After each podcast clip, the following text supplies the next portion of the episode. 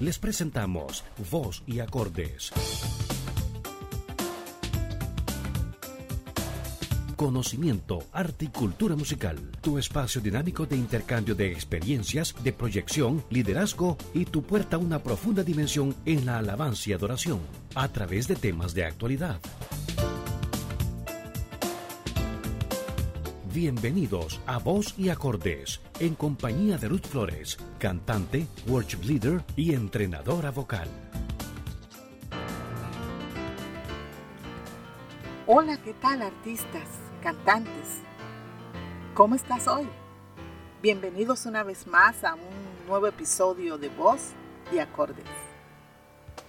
Yo soy Ruth Flores, cantante, entrenadora vocal y worship leader y estoy muy contenta que hayas decidido formar parte de este espacio donde comparto temas que te ayudarán a mejorar tu canto y llevar tu voz al próximo nivel. En el episodio de hoy quiero tocar el tema ¿Todos pueden aprender a cantar? ¿Qué piensas tú? Te habrán dicho o tú mismo te habrás dicho alguna vez, que no sirvo para cantar. No afino ni una sola nota. Yo no tengo buena voz para el canto. Y quizás muchos otros argumentos que te habrás planteado en alguna ocasión. Y que de una u otra forma han detenido esa, ese deseo de querer cantar. Te tengo una buena noticia. Todos pueden cantar pero no todos lo sabrán hacer bien. Pero con guía se puede aprender. Cantar es una habilidad que brinda muchas ventajas a quien la practica, pero definitivamente se debe aprender con un entrenamiento adecuado. Cantar también es una actividad física tal como caminar, saltar, ir al gimnasio, porque involucra todo nuestro cuerpo algunos lo hacen porque les gusta y otros porque se dedican a ello y viven de esta actividad. Un cantante es un atleta de la voz tal como cualquier otro atleta que con esfuerzo, constancia, disciplina y dedicación lleva su voz a un nivel de alto refinamiento por medio del entrenamiento vocal. Y cuando hablo de entrenamiento vocal, me refiero a que, a que sepas de técnica vocal, es decir, de todo lo que te ayudará o le ayudará a tu voz a cantar bien sin causar ningún daño a tus cuerdas vocales. De saber manejar y dominar tu instrumento voz. Y eso lo decides tú. Hasta dónde quieres llegar.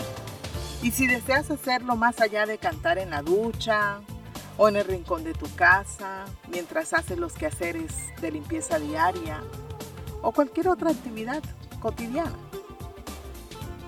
El aprendizaje de la voz en relación a otros instrumentos es distinto porque no lo vemos. Tenemos que usar la imaginación, la observación y desarrollar tu oído musical y los sentidos y valerte de algunos recursos imaginarios para poder lograr y alcanzar esos objetivos vocales.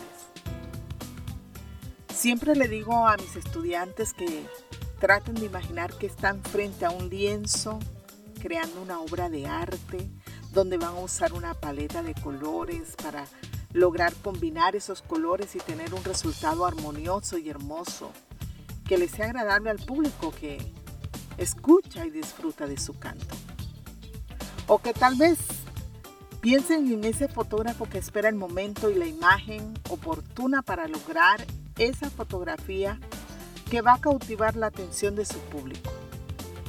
Que asimismo traten de imaginarse estos dos ejemplos o utilizar estos dos ejemplos para que les sea más fácil lograr sus objetivos vocales. Yo digo que de todos los instrumentos, la voz es el más privilegiado ya que fue por creación divina, mientras que los otros instrumentos han sido creados por la mano del hombre.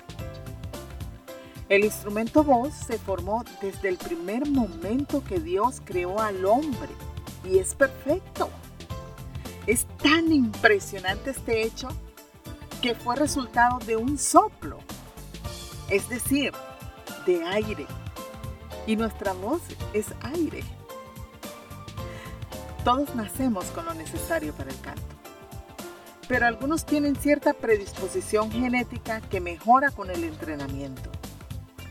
Pareciera que aprender a cantar fuese simple y fácil, sin embargo se requiere de mucho control y coordinación de la musculatura que interviene en el proceso del canto para lograrlo.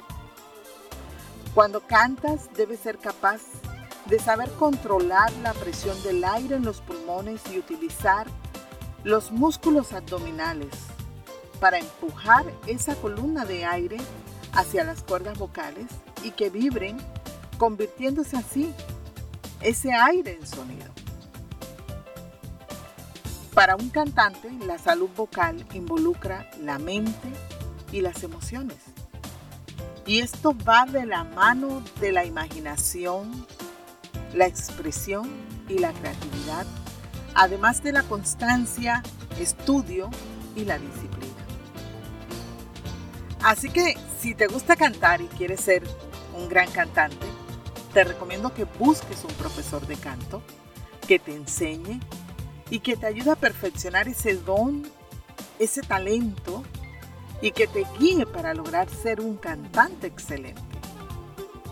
Si amas cantar y es lo que te gusta, entonces canta y no pares de cantar. Bueno, amigos cantores, no quiero cerrar este episodio sin darle las gracias a unas personas muy especiales, a mis amigos Silvio Casalla, locutor y ministro del aire, por su apoyo y consejos, y también a mis amigos Los Bolaños y To Believe Band por permitirme usar una de sus producciones musicales como cortina musical para este podcast. Nos vemos la próxima semana con otro episodio en el podcast de Voz y Acordes, tocando temas muy interesantes relacionados con la música, la voz y el canto. Y por favor, no olvides compartir nuestros contenidos y seguir nuestro podcast en las diferentes plataformas Anchor, Spotify, Pocket Cast para que no te pierdas ninguno de estos episodios. Síguenos también en Instagram, donde nos encontrarás como Voz y Acordes. Y recuerda, quédate en casa. Y si te gusta cantar, canta. El límite lo pones tú. Sin at home y bendiciones.